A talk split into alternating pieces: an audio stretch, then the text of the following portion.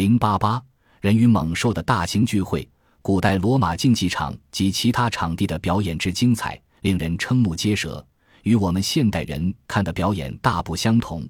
当时观看表演不只是娱乐消遣，而是罗马人生活中的要事。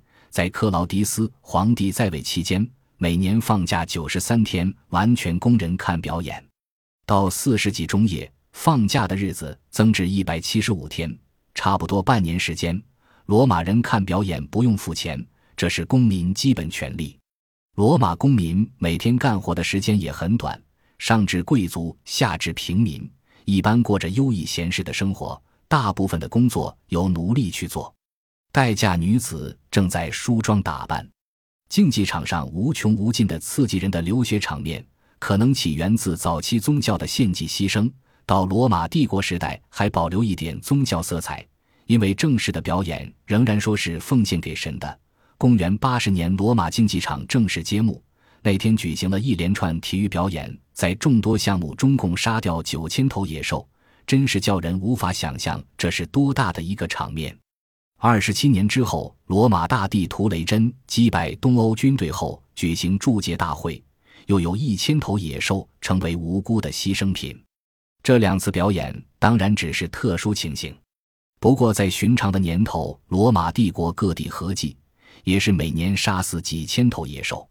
勒卢瓦尔在这幅画中表现行吟诗人荷马正在爱奥尼亚一条大路旁，一边演奏刘特拉琴。一边吟唱歌颂特洛伊英雄的史诗，表演的节目形形色色，其中一种是野兽相搏，例如熊和野牛互斗。先用绳子将两兽分别拴住，绳子的末端系于地上柱桩，以免野兽跑开。然后观者从旁挑拨，即使两头野兽互相撕扯抓咬。另外一种表演是由一个或几个人双手分持网及长矛上场与狮子。豹或其他野兽格斗，打得猛兽筋疲力尽，才加以杀死。如果至后来兽不死，反而咬死了人，倒也没有什么关系，因为多数格斗士只不过是奴隶。一个特殊例子是公元前二世纪罗马皇帝科莫达，他喜欢亲身下竞技场去表演。有一次，从竞技场的玉座以弓箭射杀一百只鸵鸟，威风了一阵子。有时候野兽也颇受善待，比方说。逮住的罪犯或其他不良分子会赤手空拳的被抛入场中送死。又比如，不少人训练野兽做非暴力表演，有点像我们今天的马戏节目那样。体育比赛对希腊人来说是一项非常重要的活动。由于竞技场上要杀死那么多野兽，罗马帝国急需源源不绝输入野兽以应需求。在罗马各行省的竞技场，一般用当地捕获的兽类。如北欧多用豺狼和熊，偶尔用上一头老虎或豹就是特别节目了。但在罗马，斗兽表演由皇帝下旨举办，必须使用外来异兽才能显出罗马皇帝君临世界的威风。然而，发展庞大的输送网，运来定量的狮子、老虎、象等野兽可不是件容易的事。即使具备现代的交通工具，运送野兽仍然是困难而花费大的工作。因此，古代以牛拉大车和帆船自好几百里外运送野兽至罗马，而且每年运送数以干计，一定更为艰巨。腾非洲野生动物成群，种类繁多，自然是最好的捕兽地方。但非洲不产老虎，罗马人不得不远赴印度和波斯受捕。驻扎某一地区的罗马军队一般都负有捕兽的首要任务，有时并经当地猎手协助捕捉。当时的人捕捉野兽花样繁多，既然只在捕兽、设陷阱或施用饵诱等，不一而定，简直无所不用其极。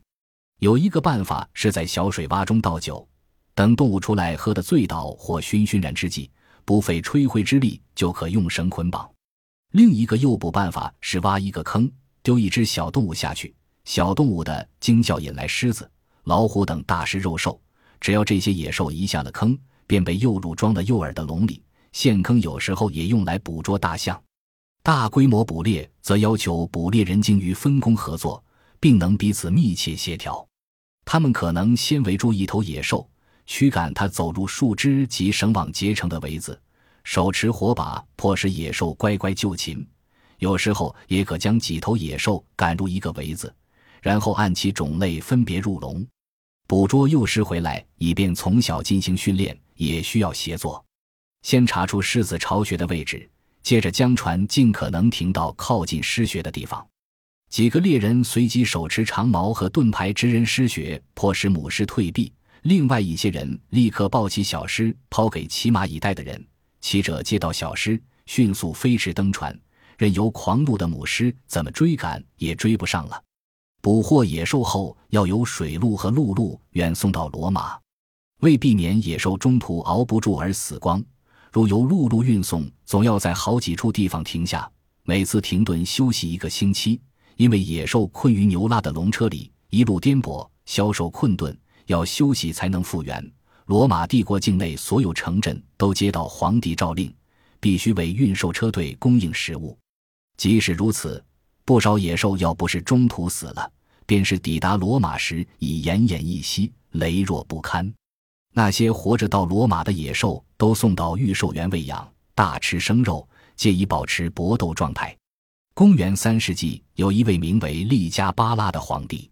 竟然用稀罕的制来的喂养野兽，最后这些养精蓄锐的野兽被整群驱入竞技场地下室，这里密密麻麻，满是笼子、坡道和提升野兽至地面竞技场的大升降台等设备。不过，野兽进入竞技场地就没有多少能活着回来。到罗马帝国快要覆亡时，驾战车比赛越来越受欢迎，斗兽这种凶残百倍的表演就黯然失色了。公元三百二十五年，君士坦丁大帝下诏禁止以罪犯为野兽的表演。然而，直至公元五百二十三年，斗兽士与野兽格斗的表演仍然不时举行。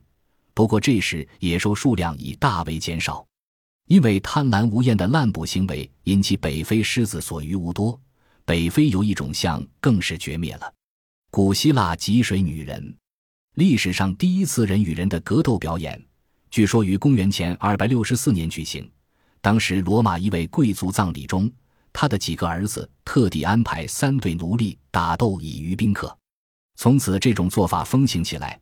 后来这种表演逐渐失去祭祀本意，成为举办表演的政客争取群众支持的有效手段。罗马人看人与人格斗热情高于人与兽的格斗，手持武器的格斗士的互相厮杀比动物之间的撕咬更让人疯狂。人与人格斗的表演经常以一方死亡告终，一个下午足够举行许多场格斗。当然，许多格斗士不懂武术，除了战俘格斗士外，有些原本只是罪犯，处死时顺便供公众取乐。但罗马人要看精彩的格斗，因此罗马城内外设有不少格斗士训练中心，大部分中心可容千余人受训。受训者在训练场地上持木剑练习各种格斗技法。训练中心除教练外，尚有武器制造人、按摩师和医生等。受训的人以大麦为主食，促进肌肉发达。不过，格斗士绝对不许忘记自己的奴隶身份。如有人违反规则，即处以监禁或更残酷的刑罚。训练的主要目标是锻炼出格斗起来打得精彩、不畏死亡的人。格斗士眼看刀剑劈来，也绝不可闪避退缩，还要凶狠勇猛，尽力置对手于死地。一般来说，格斗士身体某些部位，例如因伤不会立刻致命的手、腿，是带着护甲的；整个胸部却完全袒露，只能靠盾牌保护。有时候，双方经常时间苦斗而不分胜负，并且尚能站立不倒。那么这两个格斗士倒也能活着离场，可是更普遍的情况是一方受到致命的一击而倒地不起。这时候胜利者就要停止攻击，由观众决定败者该死不该死。倘若失败者格斗时英勇凶猛，那么观众里面一些头面人物会扬起白手帕，表示可饶他一命。但如果失败者表现不佳，观众席上权贵便将拇指朝下一指，失败者就难免一死了。有些格斗士进场格斗很多次，仍能得以生还。这些人中也有寥寥数位，竟因此深受大众欢迎，从而渴望中有一日得到赦免，不必再涉足竞技场而成为自由人。奇怪的是，有些罗马人自愿去当格斗士，到训练中心过几年，好比奴隶的生活，也不怕登场格斗，随时拿性命一搏。冒险家、愤世嫉俗的人，甚至少数贵族，对参加竞技场格斗趋之若鹜。有一个时期还出现女格斗士，但从公元二百年起，妇女格斗的表演就禁绝了。